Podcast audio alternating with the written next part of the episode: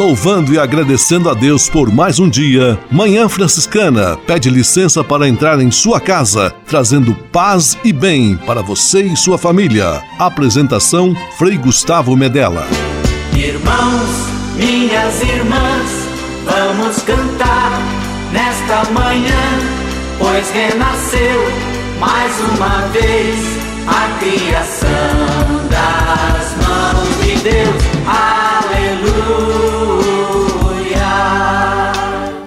Paz e bem, manhã franciscana amanhecendo em seu rádio neste domingo 13 de setembro de 2020. Estamos no mês da Bíblia, a palavra de Deus que ilumina o nosso caminho. Manhã franciscana está no ar. Com São Francisco e toda a família franciscana, rezemos juntos a belíssima oração de São Francisco, a oração pela paz.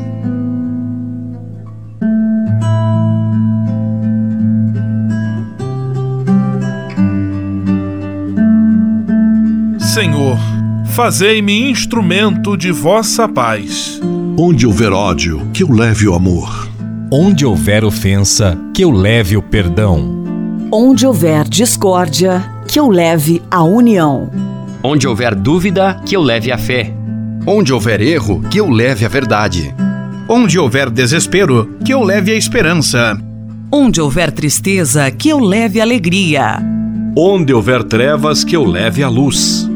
Ó Mestre, fazei que eu procure mais consolar do que ser consolado, compreender do que ser compreendido, amar que ser amado. Pois é dando que se recebe, é perdoando que se é perdoado, e morrendo que se vive. Para a vida eterna. Amém.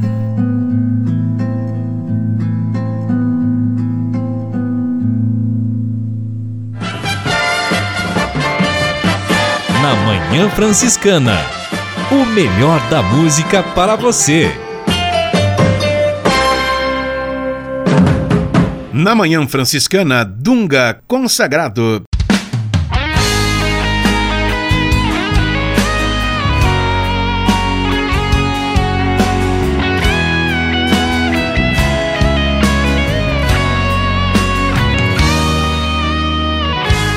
Deus me tem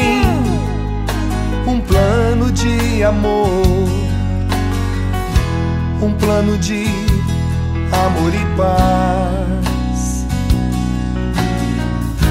que me quer bem muito mais do que ninguém, me ajuda a suportar a dor, mas sei também que fraco eu sou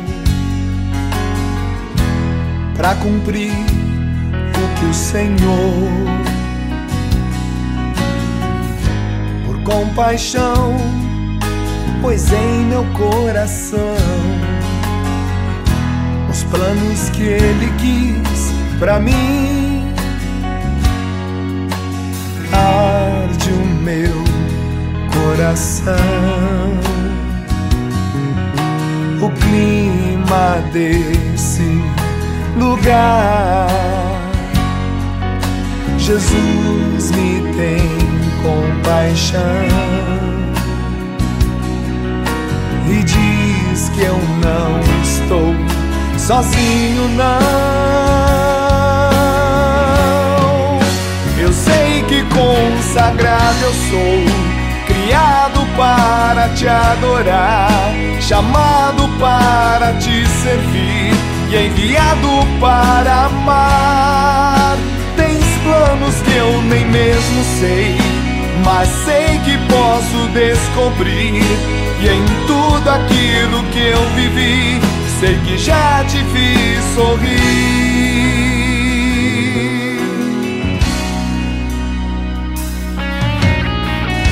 felicidade para Deus não há maior.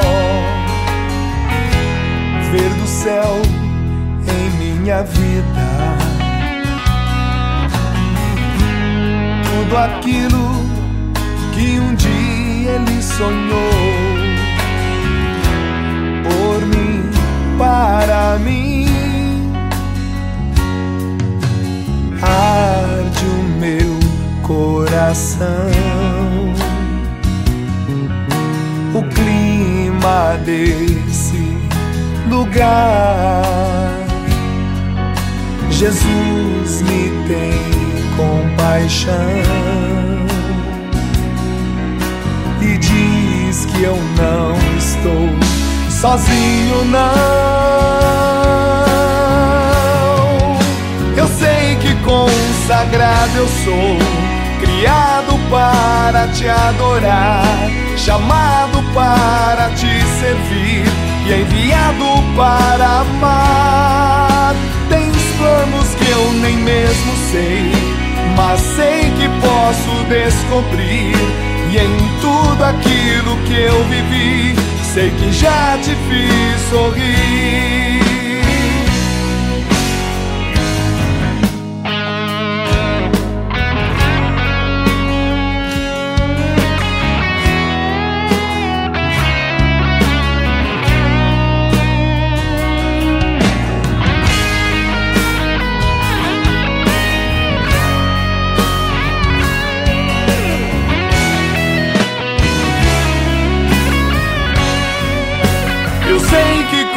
Consagrado eu sou, criado para te adorar, chamado para te servir e enviado para amar.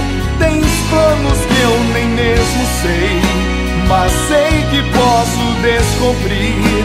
E em tudo aquilo que eu vivi, sei que já te fiz sorrir. Eu sei que consagrado eu sou criado para te adorar, chamado para te servir e enviado para amar. Tens planos eu nem mesmo sei, mas sei que posso descobrir em tudo aquilo que eu vivi. Manhã Franciscana e o Evangelho de Domingo. Senhor, quantas vezes devo perdoar se meu irmão pecar contra mim? Até sete vezes? É a pergunta de São Pedro no Evangelho deste domingo, que está em Mateus capítulo 18, versículos 21 a 35. Aqui Jesus responde: Não lhe digo apenas sete vezes, mas até setenta vezes sete. Jesus instaura o Evangelho, a boa notícia do perdão, da misericórdia, da reconciliação e de uma humanidade transformada pela força do amor. Que Deus abençoe e ilumine a sua semana, também da sua família, em nome do Pai, do Filho e do Espírito Santo. Amém. Paz e bem. Manhã Franciscana e o Evangelho de Domingo. Francisco de Assis e outras conversas mais com Frei Almir Ribeiro Guimarães. Olá, meus amigos. Desde a mais tenra infância, muitos de nós, batizados, não é, passamos a viver a vida de católicos. No fundo, mesmo inconscientemente, em germe, passamos a ser cristãos sem muita consciência. Sacramentos, missa, procissões, ladainhas, confissões, terço. Tudo isso foi acontecendo ao longo do tempo que ia passando tudo fez e faz parte das nossas vidas. Sempre, no entanto, somos chamados a refletir e questionar a respeito da qualidade do nosso ser cristão. Será que já chegamos a ter encontros pessoais com Cristo vivo e ressuscitado? O que é ser cristão hoje? Faz parte da nossa identidade mais profunda essa afirmação: sou cristão? Ou ser cristão não diz nada de especial? Não somos, às vezes, nós somos católicos apenas de participar na missa de domingo, nos dias santos de guarda, é pena. Os tempos atuais pedem que nos configuremos em discípulos e discípulas do Senhor e discípulos missionários. O Papa Francisco pede que sejamos uma igreja em saída, gente que se dirige às periferias existenciais, que possa dar um testemunho de pessoas felizes em sua fé. Nascemos para a vida, vindos no seio da mãe, e nascemos para a fé não automaticamente, mas com um constante empenho de viver o homem novo, de fazer morrer o homem velho das banalidades, das tolices e fazer nascer em nós um ser novo. Chamamos a esse movimento de conversão, que no dizer de São Francisco significa o doce fica amargo e o amargo doce. É sempre, meus amigos, é sempre um tempo de mudar o coração. Que o Senhor ilumine nosso caminhar hoje e sempre. Francisco de Assis e outras conversas mais com Frei Almir Ribeiro Guimarães. Você sabia? Frei Xandão e as curiosidades que vão deixar você de boca aberta. Saúdo carinhosamente a todos os profissionais do rádio que nos ajudam com o pleno exercício de sua profissão a chegar no seu lar e na sua vida com o programa Você Sabia que o tutu de feijão, a feijoada, a linguiça, a carne de porco e postas de peixe com pirão são encontradas em diversos estados da região? No Espírito Santo, por exemplo, há a moqueca capixaba, preparada em panela de barro com vários tipos de peixe e frutos do mar: marisco, siri, caranguejo, camarão, lagosta, bacalhau, palmito e tintura de urucum. Em Minas Gerais, há diversos pratos com carne de porco, galinha com carne de porco. Também galinha ao molho pardo, com quiabo e angu, arroz carreteiro, arroz com arroz com galinha, feijão tropeiro, tutu, couve, torresmo e farofa. Hum, que cheiro gostoso aqui no estúdio. Olha só o pão de queijo de origem mineira, hoje é encontrado em várias capitais do país, inclusive no Brasil todo até. Sobremesas, por exemplo, bolo de fubá, goiabada com queijo, doces em calda, por exemplo, cidra, abóbora e figo, e doce de leite. Me deu até água na boca, quanta comida típica gostosa em Minas Gerais. Você sabia? Frei Xandão e as curiosidades que vão deixar você de boca aberta. Manhã Franciscana Entrevista. Manhã Franciscana recebendo neste domingo, dia 13 de setembro, quando estamos celebrando o mês da Bíblia, Frei Jacir de Freitas Faria. Ele é doutor em teologia bíblica, fala conosco de Minas Gerais e nos dá alegria da presença em nosso programa. Paz e bem, Frei Jaci, que bom tê-lo aqui conosco. Paz e bem, Frei Gustavo, e a todos que nos ouvem neste momento, é uma alegria estar aqui falando com vocês. Frei Jaci, nós acreditamos e professamos a fé na Bíblia enquanto palavra de Deus. No entanto, também sabemos que ela é fruto de um processo, de uma construção de muitos anos e que envolveu muitos povos e culturas. Como foi, Frei Jacir, este processo de constituição da Bíblia Sagrada? A Bíblia, como a própria palavra nos diz, né, ela significa biblioteca, vários livros, né? Sejam 73 livros da Bíblia Católica, sejam 66 livros da Bíblia eh, dos evangélicos, eh, sejam os 39 livros da Bíblia dos judeus, a Tanakh, que assim o chamam, a formação desses dois livros, Antigo Testamento e Novo Testamento, ou Primeiro e Segundo Testamento, como nós dizemos hoje, para dar continuidade, é uma proposta de uma composição de um texto escrito por diferentes pessoas para diferentes épocas. Ela é, sim, palavra de Deus em palavras humanas. Essa palavra que, primeiramente, ela foi vivida, depois ela se tornou escrita. Quando o autor bíblico estava, o autor ou, uma pessoa, uma comunidade estava escrevendo um texto, ele primeiro vivenciou o chamado de Deus para colocar isso por escrito. E demorou muito tempo dois mil anos de história de vivência antes de Cristo, até ali no ano 100, cento e pouco depois de Cristo, foi o tempo de produção desse texto que se tornou eterno no meio de nós. É, é o primeiro texto, por exemplo, a ser escrito, é muito interessante, é Juízes 5, que fala da história da juíza Débora, escrito possivelmente 900 anos antes de Cristo. O maior tempo de processamento de escrita da palavra de Deus foi quando o povo vivenciou na Babilônia entre os anos 597 a 536 antes da Era Comum ou antes de Cristo, quando ali estiveram durante 50 anos no cativeiro. Ali e um pouco depois, até por volta dos 400 anos, foi o maior tempo de produção da, da, da Bíblia do Antigo Testamento ou do Primeiro Testamento, sobretudo o Pentateuco, os cinco primeiros livros da Bíblia. E a produção desses textos entrou ali também num processo de revisão. Então, os grupos, por exemplo, dos levitas que cuidavam da liturgia, eles, por sua vez, eles reformularam muitos textos ali.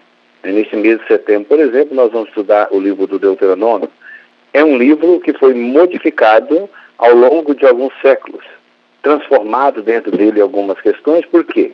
Porque o texto precisava ser adaptado conforme a, a sua realidade, o seu tempo. Assim, então, a palavra foi sendo gerada, gestada ao longo de muitos anos, sendo modificada a partir do seu contexto, mas se tornando eterna. Eterna porque a palavra de Deus é carregada de uma experiência sagrada, divina, de uma verdadeira poesia. Somente pessoas ou grupos inspirados né, seriam capazes de construir essa palavra mutável e imutável ao mesmo tempo na história, porque ela gera outras palavras. Né? O texto ele não pode ficar preso ao texto como ele está escrito e ao mesmo tempo ele deve ser atualizado no meio de nós. Por isso é uma palavra eterna, perene, constante, que permanece no meio de nós. Né? O Segundo Testamento, o grande foco dele é Jesus Cristo, e é uma palavra também, primeiramente, vivenciada na experiência com Jesus. Jesus, segundo a tradição, morre ali então por volta do ano 30. Jesus, quando morre, depois o primeiro texto a ser escrito somente é no ano 52. É a comunidade fazendo memória do evento de Jesus Cristo que vai produzir, primeiramente, os evangelhos, que, que falam da história, uh, situando historicamente Jesus depois dos evangelhos, né, juntamente aí na sequência lógica do texto, mas não necessariamente, não necessariamente a primeira escrita, vem as cartas, como estava dizendo anteriormente, a primeira carta aos Tessalonicenses do ano 52. As cartas, sejam elas de Paulo, as pastorais, elas querem explicitar esse lado é, da fé na ressurreição, na morte e ressurreição de Jesus. É, o Apocalipse é uma esperança do fim dos tempos, que na verdade não é fim dos tempos, é o tempo presente que eu estava vivendo é, na dominação da, da, de romana, então tinha que resgatar a história de Jesus naquele momento, e essa história de Jesus é ele voltará e ele está no meio de nós e presente. Então, esses grandes temas aí perpassam na história da Bíblia grandes temas. Eu diria assim, o, o texto do, do Gênesis ao Apocalipse nós vemos um grande tema. Deus cria o mundo e situa Israel no seu tempo. É escrito Gênesis 1 a 11, que conta a história de Israel neste mundo, a história dos patriarcas. Depois vem a experiência do êxodo, vem a experiência da formação do povo de Deus, escravidão no Egito, a constituição no período do pessoal formando o juízo, o período da monarquia, ida da Babilônia, a saída, dominação grega, dominação persa, dominação romana. Então, é um livro que passa pela história é, do mundo e vai fazendo o caminhar dessa revelação de Deus no meio de nós. E aí se forma, então, nesse grande, longo processo. E a Bíblia é um livro que continua sendo revelado ainda nos nossos dias. Não naquela que está, mas na sua atualização. Estamos conversando com Frei Jacir de Freitas Faria, doutor em teologia bíblica, frade franciscano da província de Santa Cruz, em Minas Gerais, explicando-nos e dando-nos detalhes muito interessantes sobre a Sagrada Escritura. Frei Jacir, e nós percebemos muitas pessoas interessadas em conhecer mais a Bíblia, a Bíblia, em fazer uma leitura sistemática dela. Quem deseja se aproximar mais da Sagrada Escritura, como deve fazer? Por onde começar? Eu diria, primeiramente, não se deve fazer uma leitura começando, ah, também falar, vou ler a Bíblia, vou começar do livro do Gênesis. Não, não se começa a Bíblia pelo livro do Gênesis. Até poderia ser, desde que você conheça bem a história, vai sendo orientado a refletir. Na faculdade dos cursos de teologia, a gente tem uma lógica, mas tem que ter toda uma preparação em torno disso. Não é começando assim, não é ler a Bíblia como se lê um, um livro de ficção, porque são vários extratos ali dentro, né? São vários modos de conceber a vida, de colocar a vida em sintonia com a própria vida. Eu acho que ler a Bíblia é primeiro entender o seguinte: a Bíblia, eu diria assim, quando a gente se muda para uma cidade, né? Todo mundo, quem já não fez essa experiência de mudar para uma cidade e aquela cidade se torna totalmente desconhecida para ele. Quem vai do interior, por exemplo, para uma grande cidade, chega ali e fica perdido. Porém, com o passar dos anos, aquilo que era longe, distante para uma pessoa se torna perto. Por quê? Porque aquela grande cidade passa a ser familiar para a pessoa. Não importa, pode ser até pequena cidade, mas a grande às vezes assusta mais. Passa a ser familiar porque você vai conhecendo. Então a Bíblia é como você assim vai conhecendo aos poucos. Hoje você conhece um quarto, amanhã você conhece um outro, até que um dia você está dentro da grande sala da Bíblia ou da cozinha, está ali tranquilo, porque você vai dominando a compreensão desses textos. Porque se a Bíblia foi composta por textos por pessoas antigas, de outra história, de outra cultura, diferente da nossa, não há como você dizer assim, tem que ser desse jeito. Não, não pode ser desse jeito. Cada, cada povo, cada história, cada tempo tem uma, uma, uma história. Nós dizemos, por exemplo, expressões hoje, né? Ah, sua batata está assando. Naquela época o pessoal não conhecia nem batata no sentido que nós conhecemos hoje. Ou uma outra expressão, entrei pelo cano. Entrar pelo cano, isso é uma expressão muito própria nossa. Naquela época não se falava isso. Então, quem for nos entender hoje vai ter que estudar a nossa história para compreender isso. Então, aproximar da Bíblia é compreender a história de um povo, né? Pois muitas vezes nós temos que dizer o seguinte: a gente precisa sim, não tem como fugir disso, encontrar métodos para estudar a Bíblia. Quem tem possibilidade de fazer uma faculdade, estudando exegese, que é interpretação do texto, fazendo faculdade, ótimo, mas nem todo mundo tem essas condições. Mas quem não o tem, há possibilidades também de grupos de reflexão, estudo da Bíblia, sempre aproximando da palavra e procurando a compreender porque, como dizia, não, como diz nosso grande referencial na leitura popular da Bíblia, que foi Carlos Mestre, né, que a Bíblia é um de fotografia. Aliás, até essa expressão hoje está meio, meio complicada, porque com a era do WhatsApp, né, fotografias vão se perdendo cada vez mais. Está né? Tá nas nuvens e um dia desaparece. Mas ele dizia o seguinte, que a Bíblia é um de fotografia. Se alguém tem que explicar, tem que situar o contexto daquela fotografia, para você compreender. Assim também é a palavra de Deus. É uma palavra que deve ser atualizada, explicada por alguém. Senão a gente corre o risco de é, fazer uma leitura fundamentalista da Bíblia. Corre o risco de a gente não compreender o seu verdadeiro sentido. Né? E até mesmo podemos nos assustar, às vezes, com as interpretações. O primeiro critério é compreender o texto e atualizá-lo. Não se deixar levar por leituras fundamentalistas. A Bíblia ela é fundamental, ela ajuda a gente em tempos de crise, né? Porque a Bíblia é imutável, ela começou a ser escrita e ali está. Então, no período de crise, por exemplo, de pandemia que nós estamos vivendo, a Bíblia tem muitas palavras bonitas para todos nós, que nos ajuda, que nos anima, que nos encoraja, né? Que nos dá condições de vivenciar a fé apesar do sofrimento. A Bíblia é uma grande resposta para o sofrimento da vida e para nos dar esperança de viver, porque ela é a esperança de um povo que não perdeu a sua fé. Ela é a esperança de um povo que permaneceu unido em nome de Deus, que ora ela chamou o Deus Pai dos pais, ora chamou o Deus da libertação do êxodo, ora Jesus mesmo chamou de meu pai, paizinho. Então, uma experiência de relação e de afinidade com o sagrado. Isso é a palavra, mas ela deve estar. Como ela foi encarnada num tempo, ela é chamada a ser encarnada é, nos nossos dias de hoje. Frei Jacir conversando conosco sobre a Bíblia, como ela se foi se constituindo, qual a importância dela na vida do cristão. Agora eu convido o Frei Jacir, nós vamos juntos ouvir a música Feliz o homem que ama o Senhor e segue seus mandamentos, e depois nós retomamos com a nossa entrevista.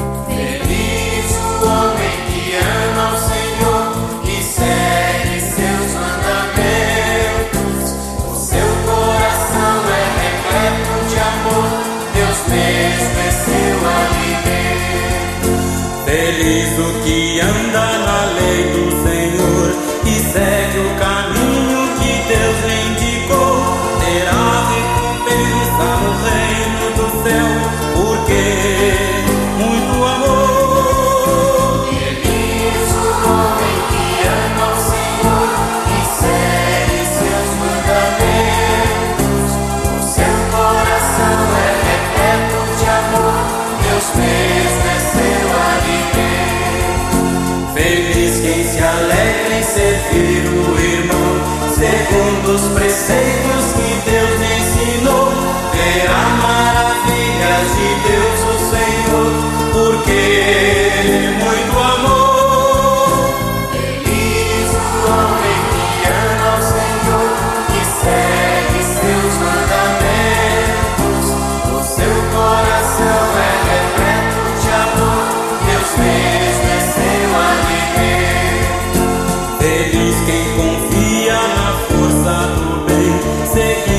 done.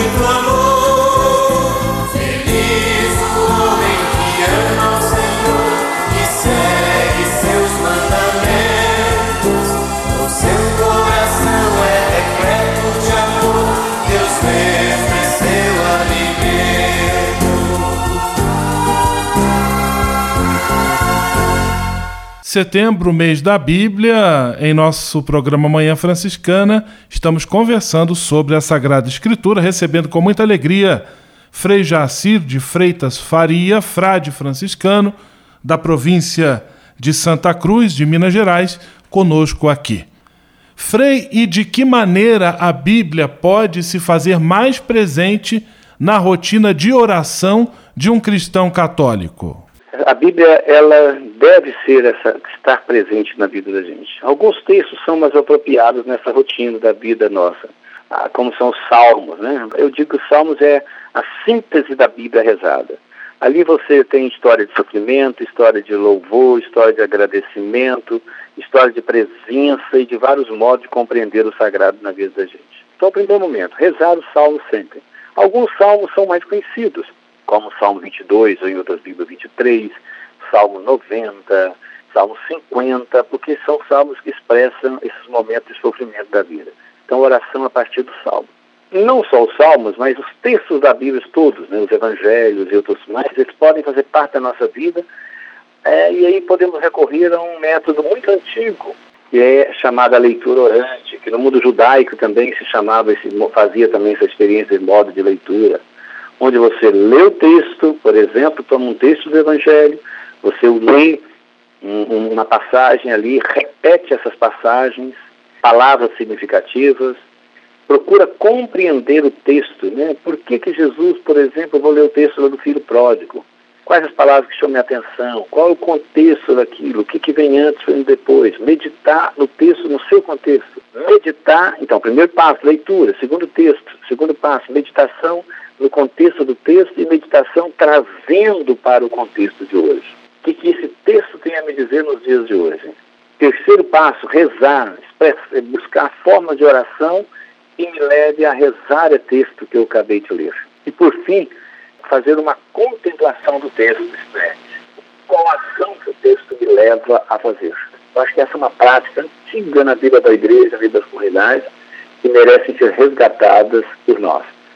Lá, evidentemente, você vai à missa também, você é, tem contato com o texto, você está rezando a partir do texto, tem N formas de rezar a partir do texto. Mas eu insisto, nunca nessa o momento de oração ser fundamentalista, ser radical, fazer uma leitura alienadora, alienante do texto, não tirar o texto do seu contexto. Estamos conversando com Frei Jaci, está nos ajudando muito a compreender e como também dialogar com a Bíblia no nosso dia a dia. E agora, Frei, você acabou de falar sobre a questão do fundamentalismo. E eu queria saber que consequências pode trazer uma leitura inadequada da Bíblia? Primeiramente, há de se dizer que a leitura fundamentalista da Bíblia ela é muito antiga no meio de nós. Ela tem a sua origem no seguinte princípio, né? O texto não erra. O texto não erra. O que está escrito lá está escrito e basta. E essa leitura fundamentalista ela surgiu na por volta do século XIX por causa de uma reação ao iluminismo, reação à leitura mais fundamentada da Bíblia a partir do, de, de, de, de, uso de método científico para compreender a Bíblia. Aí essa dizendo que a Bíblia não erra e a Bíblia tem resposta para tudo. Isso é leitura fundamentalista. Ah, Deus criou o céu, está lá a resposta do gênero. Deus isso, isso, isso, tudo que eu falo tem resposta é, dentro do texto. E que eu, eu tenho que ler conforme o que lá está escrito. Isto faz um mal muito grande, porque não é assim a palavra. A palavra ela está no seu contexto e você deve compreender no seu contexto. Tem gente que pega o texto e fala, eu vou abrir o texto aqui, onde eu colocar o dedo, Deus está me dizendo o que eu devo fazer. Aí você abre, abre um texto e vai dizer lá, vai e mata teu irmão. Então significa que eu vou sair daqui e vou matar o meu irmão? Não. Você tem que compreender por que, que existe, por exemplo, aquela lei dentro ali da, dentro da Bíblia compreender a história dela. Então, toda leitura fundamentalista, ela não contribui em nada, porque ela não tem fundamento. Aliás, busca o fundamento no texto, mas o fundamento está maior na compreensão do texto, é a sua atualização. E sem ligar a ligação da Bíblia com a vida. É o que nós usamos a palavra hermenêutica, que significa atualização. Uma leitura fundamentalista da Bíblia, ela pode, por exemplo, justificar, nós estamos em tempo de pandemia, justificar a pandemia como castigo de Deus. Isso é leitura fundamentalista. Não é nada disso. Uma leitura fundamentalista, ela pode incutir o medo dentro da gente. A Bíblia não foi feita para nos fazer medo. É um livro extremamente da misericórdia. É compreender, por exemplo, que Jesus, quando ele, ele estava falando de algumas questões, vou dar um exemplo aqui ele fala lá perdoar e perdoar sete vezes, ou não sete vezes, mas setenta vezes sete, ele está pensando num texto lá do Gênesis, que vai falar sobre isso, se Caim, é, Lameque foi vingado, Caim sete vezes, Lameque setenta e sete vezes. Ele está pensando no Deuteronômio, na lei do talião, que mandava olho por olho, dente por dente. Aí Jesus, sem ser fundamentalista, mas considerando o seu contexto, ele diz, Aqui agora deve ser laços de união, de fraternidade e de perdão na história. Então, sendo libertário, sendo contextualizado, fazendo uma boa interpretação, ligando a Bíblia com a vida, buscando respostas para a sua vida, o texto ele passa a ter para a sua vida um fundamento, mas não um fundamentalismo que é diferente. Frei Jaci de Freitas Faria, eu quero lhe agradecer a disponibilidade, a presença conosco, conversando neste mês de setembro, no mês da Bíblia. Desejar tudo de bom em sua missão, em seus estudos. Um grande abraço, fique com Deus e paz e bem. Paz e bem. Manhã Franciscana Entrevista. Deus que me criou, me quis, me consagrou para anunciar o seu amor. Nos Passos da Missão, Frei Robson Scudella e a mensagem missionária em nossa Manhã Franciscana. É missão de todos nós, Deus chama, eu quero ouvir a sua voz. Paz e bem a você que acompanha o programa Manhã Franciscana no quadro Nos Passos da Missão. Com sua licença, entramos em sua casa, acompanhamos você que está na estrada, ficamos em sua companhia, partilhamos a missão e confirmamos que a missão se faz com a ajuda de todos. Queremos que este programa Nos Passos da Missão seja momento de recordar Jesus Cristo, o missionário do Pai, celebrar o envio que do Pai recebemos, batizados e enviados evidenciar a companhia do Espírito Santo, ele é o companheiro do missionário, caminhar com os homens e as mulheres. Ninguém faz missão sozinho. Falar de missão é falar dos irmãos e irmãs que deixam casa, pais e partem para anunciar o Evangelho, chegando a terras distantes. Mas falar de missão é também falar de cada um de nós, falar de você, chamado a ser discípulo, discípula e missionário do Senhor. O nosso programa Nos Passos da Missão continua hoje a série chamada O Missionário Franciscano. Inspirados em São Francisco de Assis, o missionário franciscano é o homem que vai em fraternidade pelo mundo, tendo como meta o encontro com Deus e com a humanidade. O modo de viver desses homens inspira-se nas palavras de Cristo que diz: Eu não vim para ser servido, mas para servir. Por isso, esses homens chamam-se irmãos menores. Aos irmãos que é confiado alguma função de superior, esses são convidados a exercerem esta função como se estivessem sido destinados a lavar os pés dos demais irmãos. Um viver deste modo ajuda os missionários franciscanos a aprenderem dentro de casa um modo todo próprio de viver, baseado no serviço. E é este modo de viver que os leva a colocar-se a serviço de toda a humanidade, sendo entre os homens os missionários, servidores do Senhor. Surge a missão, vamos partir, paz e bem. Deus que me criou, me quis, me consagrou para anunciar o seu amor. Nos Passos da Missão, Frei Robson Scudella e a mensagem missionária em nossa Manhã Franciscana. É missão de todos nós, Deus chama, eu quero ouvir a sua voz.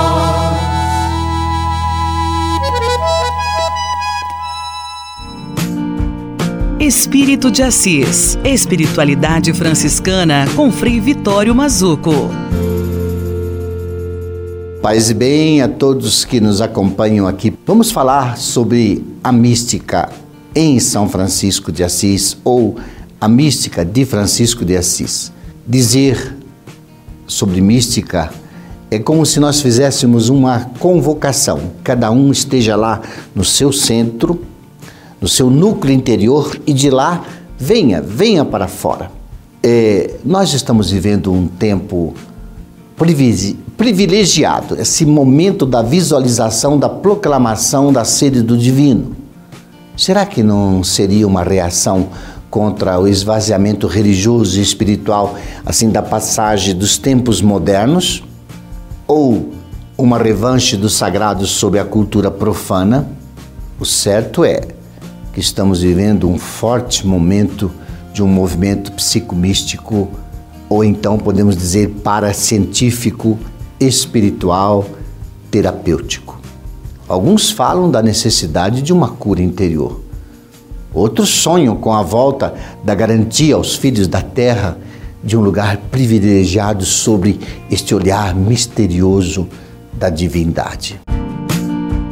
Espírito de Assis. Espiritualidade franciscana com Frei Vitório Mazuco.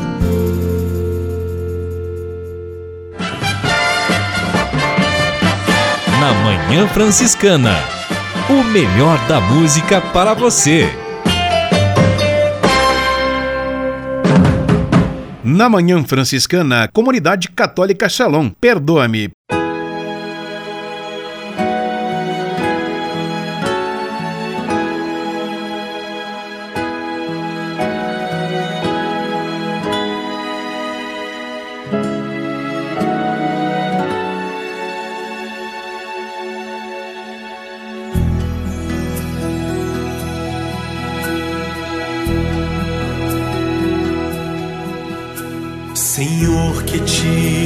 Deixaste ferir, do teu sangue vem a paz. Aqui estou, perdoa-me.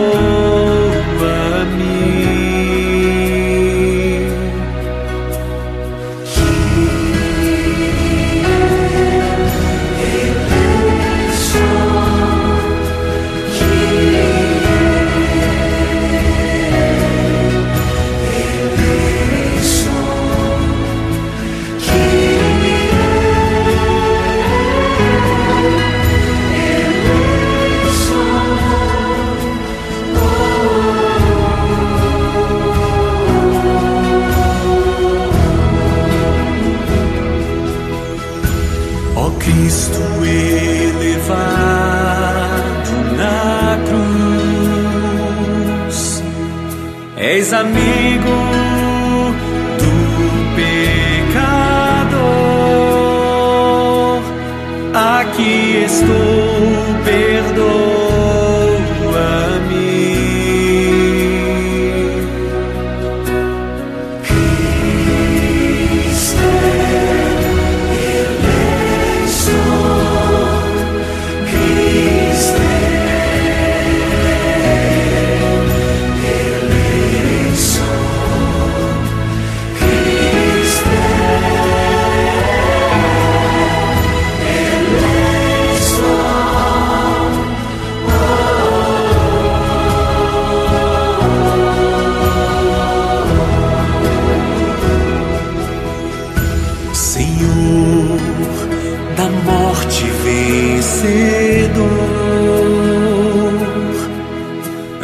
verdadeiro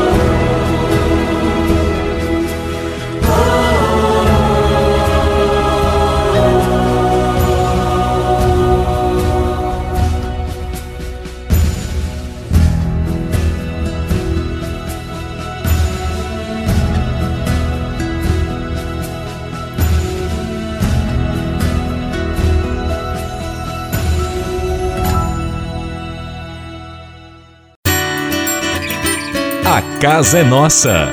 Frei Diego Melo e as dicas de cuidado com o meio ambiente. Paz e bem, Frei Gustavo, paz e bem a todos os nossos ouvintes.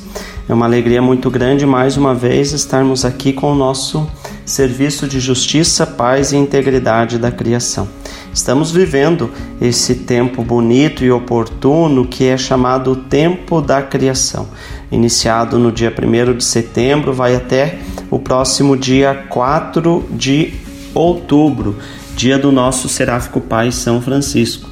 Um dia que vai é, reunir toda a família cristã para uma celebração com ações e orações pelo cuidado da nossa casa comum. Nós abraçamos esse tempo da criação, em primeiro lugar, como seguidores de Cristo em todo o mundo e compartilhamos, portanto, a missão de sermos guardiões da criação de Deus. Percebemos que nosso bem-estar está interligado com o bem-estar de toda a criação e por isso nós, é, com alegria que nos unimos é, nessa oportunidade de cuidar da nossa casa comum e, consequentemente, dos nossos irmãos e irmãs. O tema é, escolhido para esse ano, né, do tempo da criação deste ano, é Jubileu pela Terra. De tal modo que fica o convite para nós pensarmos o nosso relacionamento integral é, entre o descanso da terra e a maneira ecológica, econômica, social e política de se viver. Nesse ano em particular, a necessidade de sistemas sustentáveis e justos foi assim é, a grande questão que nos trouxe né, é, essa Covid-19, esse novo coronavírus. Né? Então, é, a Terra toda a criação, todo o criado, dando também a oportunidade para nós repensarmos a nossa relação com tudo aquilo que Deus nos deixou. Nesse sentido, o testemunho bíblico nos mostra que a teia da vida, vamos dizer, a biodiversidade, é, ela não importa somente porque o bem-estar humano depende de ecossistemas estáveis e dos serviços que eles podem nos oferecer, mas ela, é, essa biodiversidade importa porque Deus dá valor a cada espécie criada. Como bem declara a encíclica Laudato Si, não basta apenas pensar nas diferentes espécies como eventuais recursos exploráveis, esquecendo que elas possuem um valor em si mesmas. Por nossa causa, milhares de espécies já não darão glória a Deus com a sua existência, nem poderão comunicar-nos a sua própria mensagem.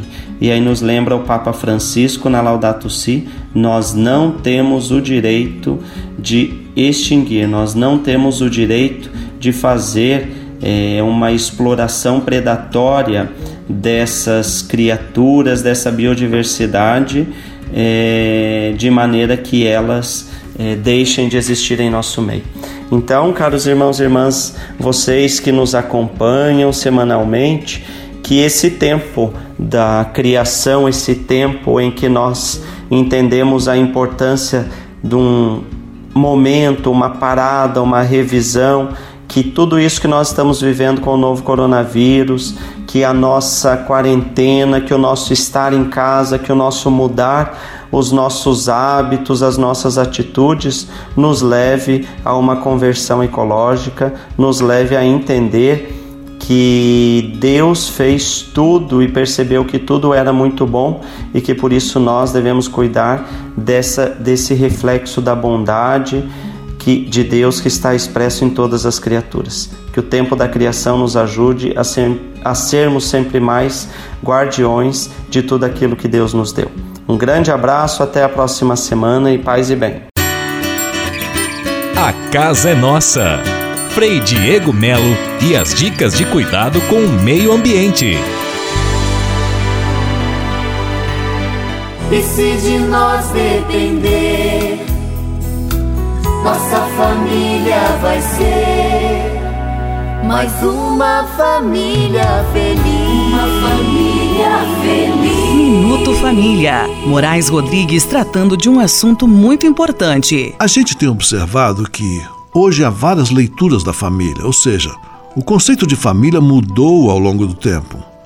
Mas o núcleo familiar continua sendo a unidade mais comum no sistema social. Isto é, a família mudou, mas não desapareceu.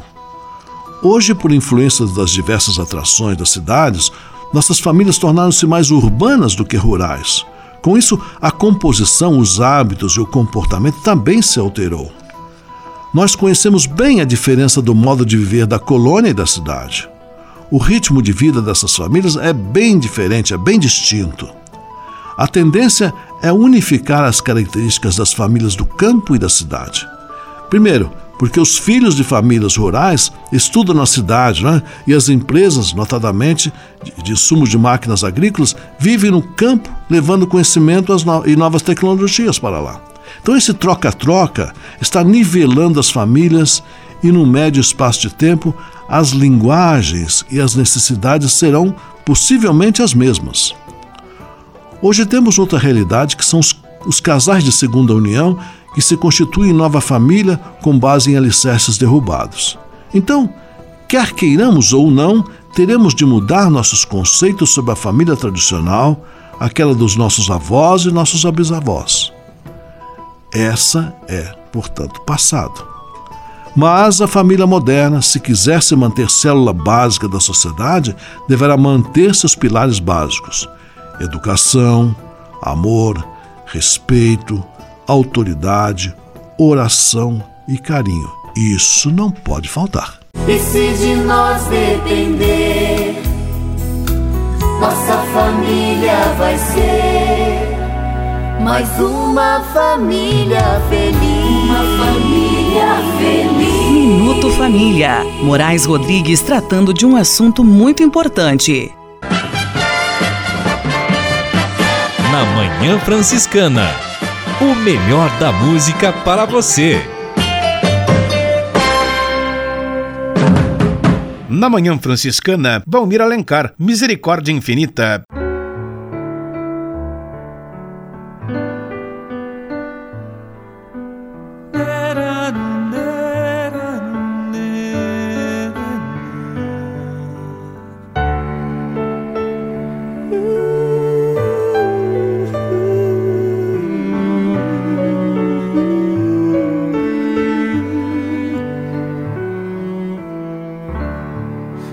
Olha para a tua história, tua vida.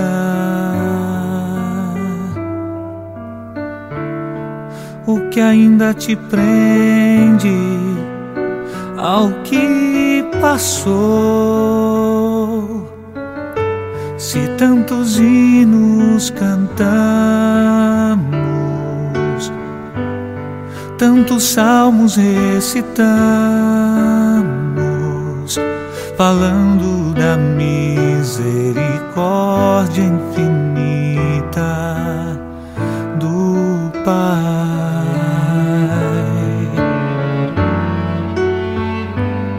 Tantos hinos cantamos,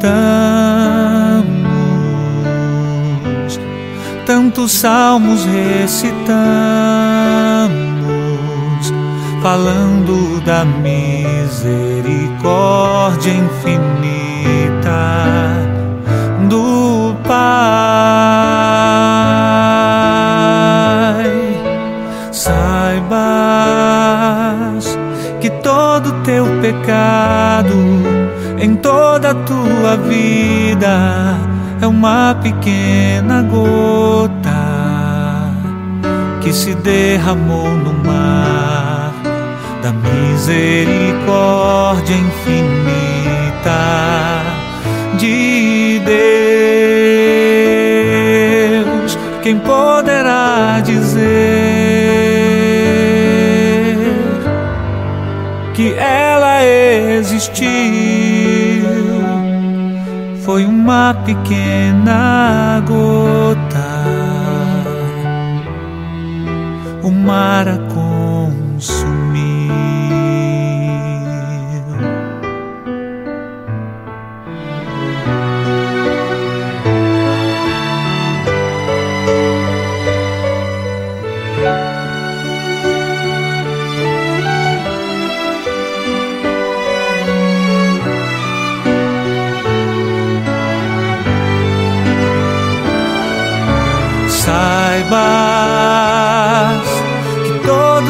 pecado em toda a tua vida é uma pequena gota que se derramou no mar da misericórdia infinita de Deus. Quem poderá dizer?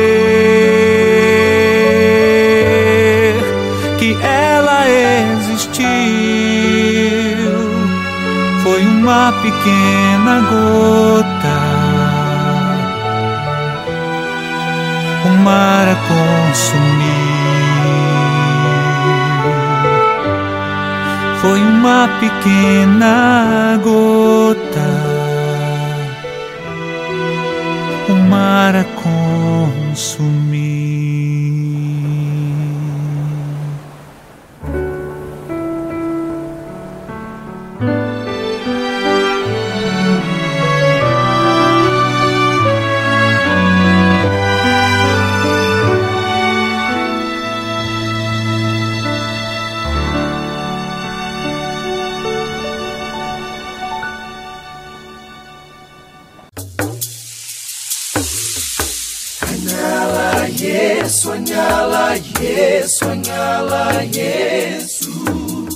Há quase 30 anos, os freis do Brasil fundaram a Missão Franciscana em Angola, na África. Deixaram sua terra e foram partilhar com o povo africano a alegria do Evangelho. Hoje, a Fundação Imaculada Mãe de Deus de Angola colhe os frutos das vocações franciscanas nascidas naquele país e tem um belo trabalho de evangelização e promoção social. Você também pode colaborar com esta iniciativa. Faça seu depósito de qualquer valor no Banco Bradesco, agência 0099, dígito 0, conta corrente corrente 277 247, dígito 7, em nome da Província Franciscana da Imaculada Conceição do Brasil, franciscanos em Angola. Quem ajuda a missão também se torna um missionário.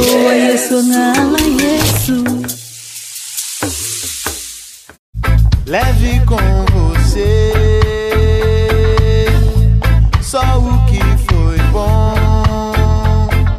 Leve com você Manhã Franciscana e a mensagem para você refletir nesta semana. Jesus, no Evangelho deste domingo, comenta sobre o tema do perdão. Todo mundo já precisou na vida tanto perdoar quanto ser perdoado. Por isso, não há quem não reconheça a importância do perdão. Fica aí então a pergunta: se todos reconhecem que dar e receber perdão é fundamental para a felicidade humana, por que na hora de perdoar há tanta gente que oferece resistência? Muitas vezes, familiares próximos, como pai e filho, ou irmãos entre si, ficam anos a fio sem se falar, porque nenhum dos dois tem coragem de se dirigir ao outro e pedir desculpas. Quanto sofrimento seria evitado se, em um caso como este, ambas as partes tivessem a humildade de pedir e a generosidade de oferecer o perdão. Perdoar é um ato que não desmerece em nada a pessoa que o pratica. Pelo contrário, faz um grande bem a ela. Da mesma forma, pedir perdão não significa, em hipótese alguma, humilhação para quem o faz. Trata-se de uma bela oportunidade de recomeço. Tente fazer esse exercício, procure se lembrar das pessoas a quem você porventura precise pedir perdão ou perdoar. Depois, tome coragem e entre em contato com esta pessoa. Seja humilde, procure através do diálogo resolver as diferenças que afastam vocês. Na mesma hora, você vai se sentir como se tivesse tirado um enorme peso das suas costas. A felicidade às vezes custa tão pouco.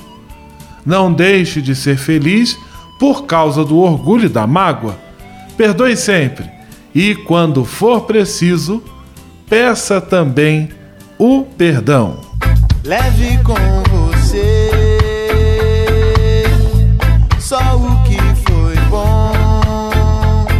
Leve com você Manhã Franciscana e a mensagem para você refletir nesta semana.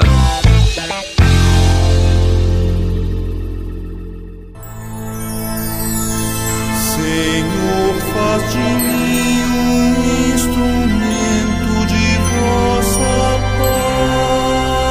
paz. Oração final e bênção franciscana. Senhor, Deus de bondade, muito obrigado pelo ar que respiro, pelo alimento à minha mesa, pelas pessoas que amo.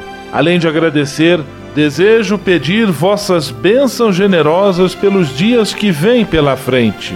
Abençoai e protegei os doentes, os desempregados, e não deixeis faltar pão na mesa de nenhum de vossos filhos e filhas. Habitai sempre meu coração e tornai-me solidário com meus irmãos e irmãs, especialmente aqueles que vêm ao meu encontro necessitados de auxílio e proteção. Olhai com especial atenção pelas crianças, pelos jovens e pelos idosos. Por intercessão de São Francisco de Assis, derramai vossas bênçãos sobre as pessoas, os animais, toda a natureza e cada um dos bens da criação. É o que vos pedimos, em nome de Jesus Cristo, vosso Filho e nosso irmão, na força e na unidade do Espírito Santo. Amém. O Senhor vos abençoe e vos guarde. O Senhor vos mostre a sua face e se compadeça de vós. O Senhor volte para vós o seu olhar e vos dê a paz. O Senhor vos abençoe. Em nome do Pai, do Filho e do Espírito Santo. Amém.